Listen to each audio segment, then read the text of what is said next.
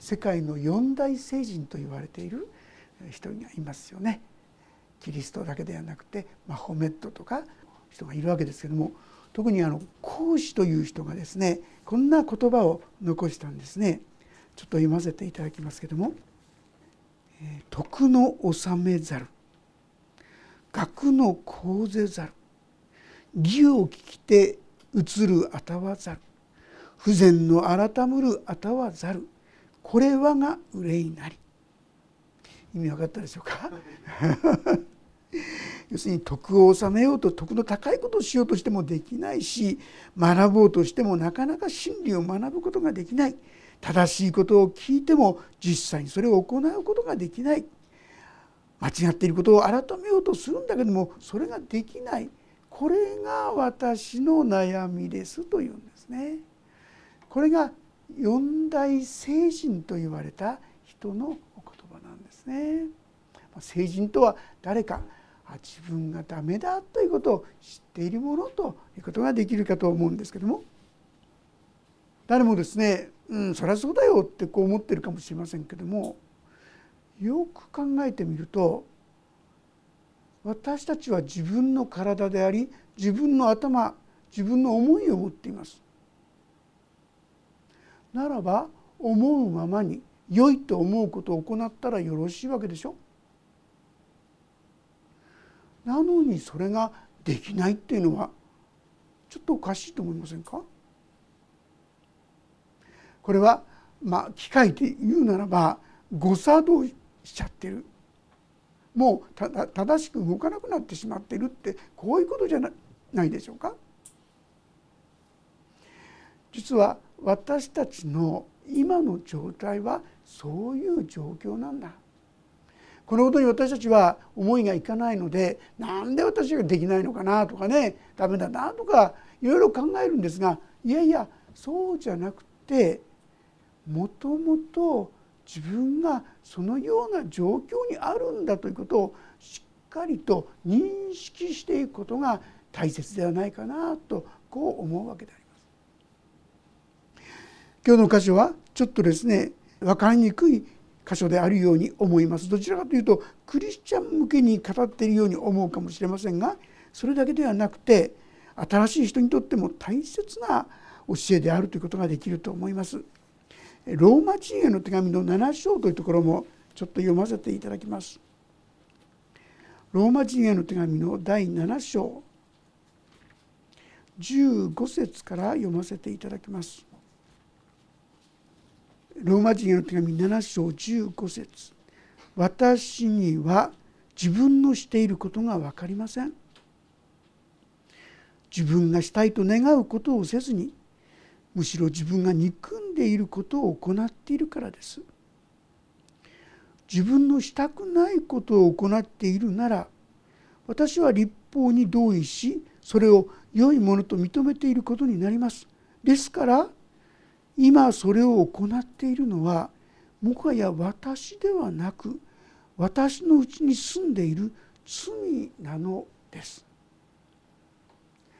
自分が正しいと思うことを行っていくことができない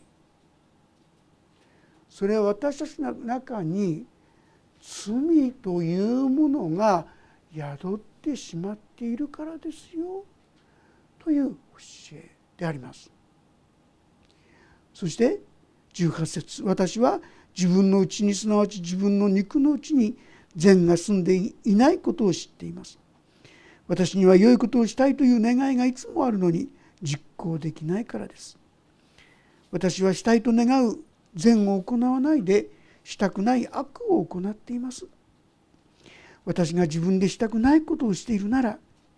それを行っているのはもはや私ではなく私のうちに住んでいる罪ですそういうわけで善を行いたいと願っているその私に悪が存在するという原理を私は見いだすのです。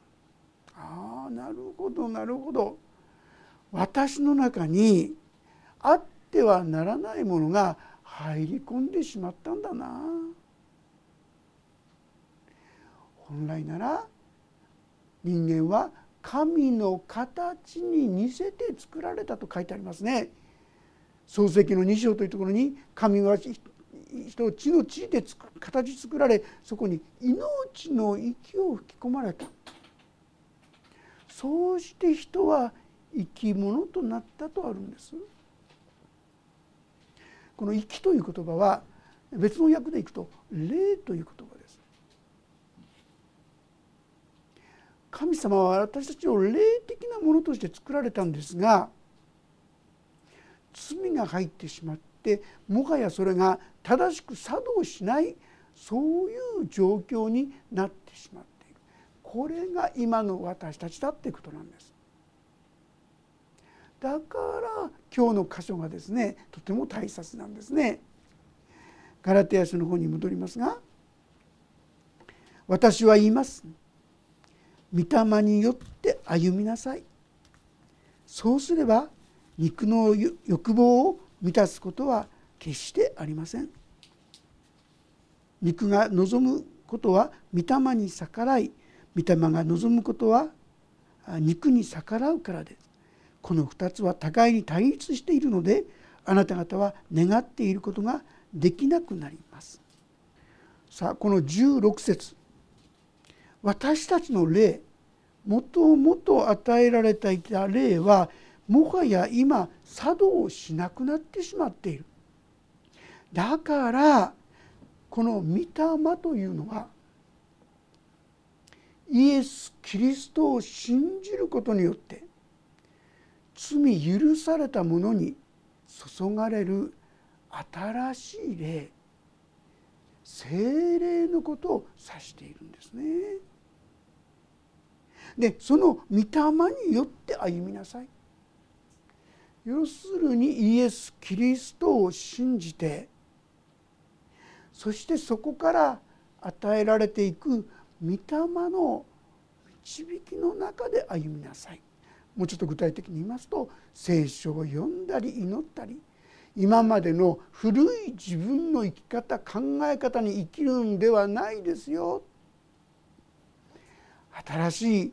神の教えに従って生きることなんですよ。ところがこの新しい霊と古い霊はいつも相逆らうものなんですね。ですから私たちはなんだかどっち行っていいか分からなくなってしまう。ですから18節御霊によって導かれているならあなた方は立法の下にはいません。新しい御霊の言うことを聞き別の言い方しますと古い考え方をもう捨てて新しい考え方に生き始めていく時にあなた方は何にも縛られなくなってくる。立法の下にはいませんというのは自由になって束縛から解放されている私たちは自由だと思ったりしていますが例えば人の目人の評価そういうものを気にし始めますと正しいことがもうできなくなってしまいます。ところがこの御霊に導かれてこの神の真理に歩む時に大胆に私たちは人が何て言おうがどう噂しようがいや私はこの確信に従って歩みますということが可能になっていくということであります。そして19節からは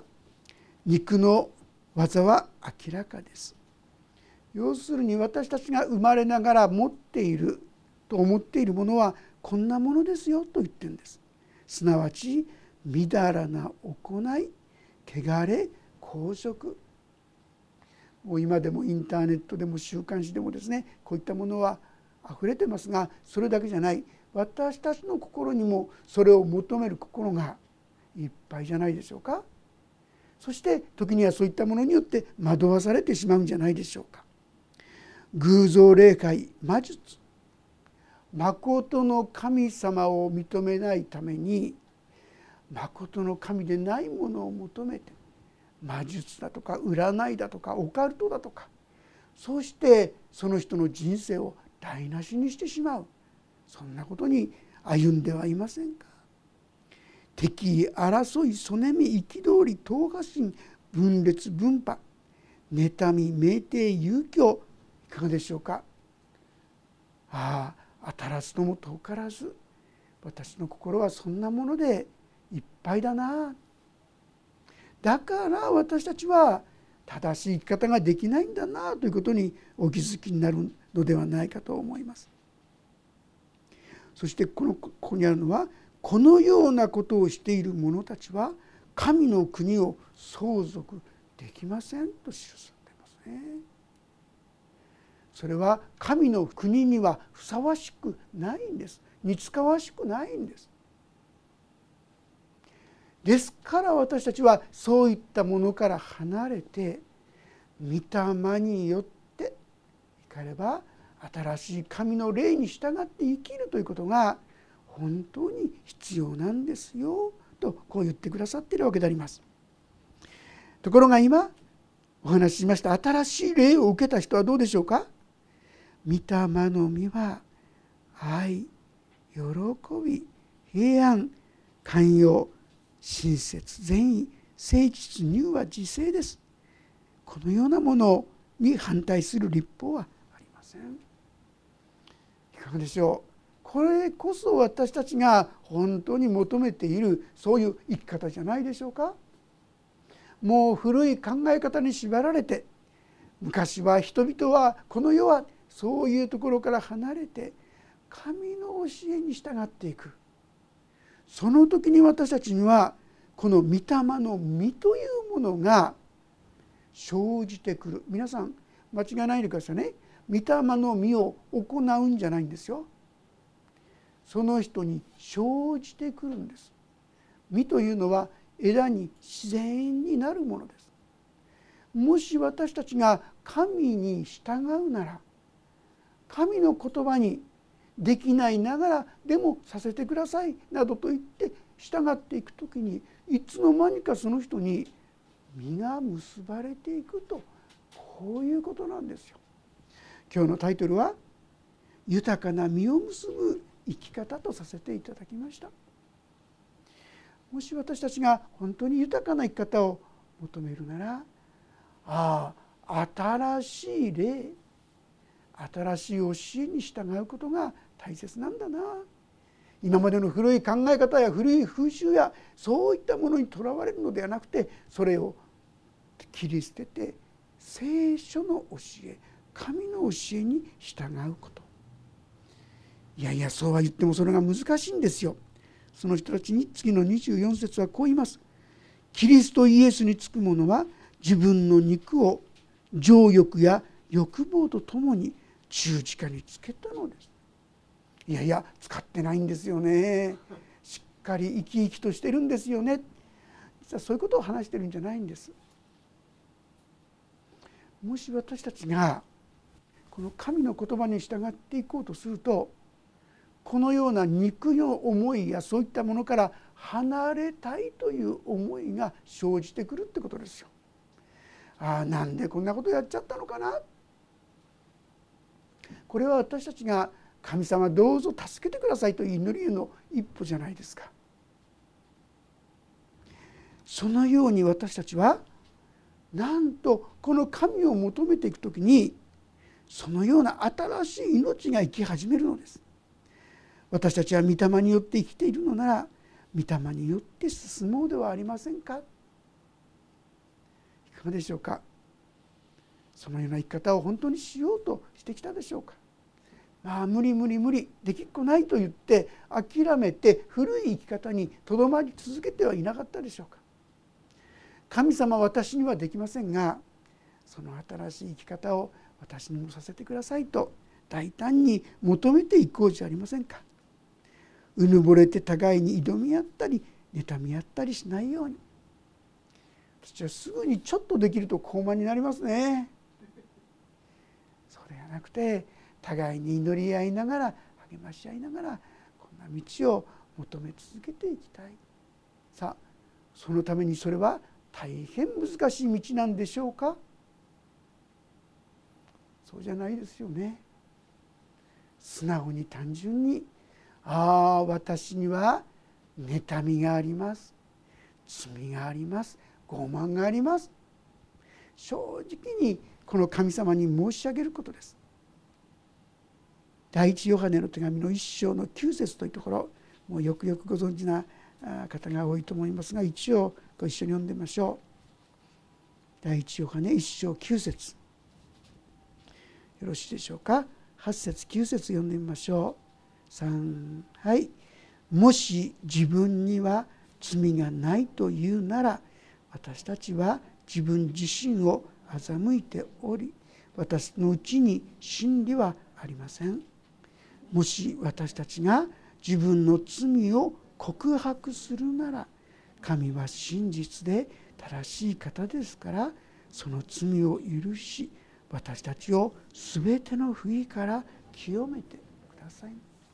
私たちは正直に自分の過ちをいやいやこれはたまたまだとか言い訳をするんじゃなくて本当にそうです。この認める告白するというのは本当にそうですと言うってことなんです。そうするなら神は清めてくださるですからこの道をですねいつも歩み続けていきたいと思います。そんなんで変わっていくの？変わっていくんです。第二コリントの5章の17節も読んでおきたいと思います。第二コリントの5章の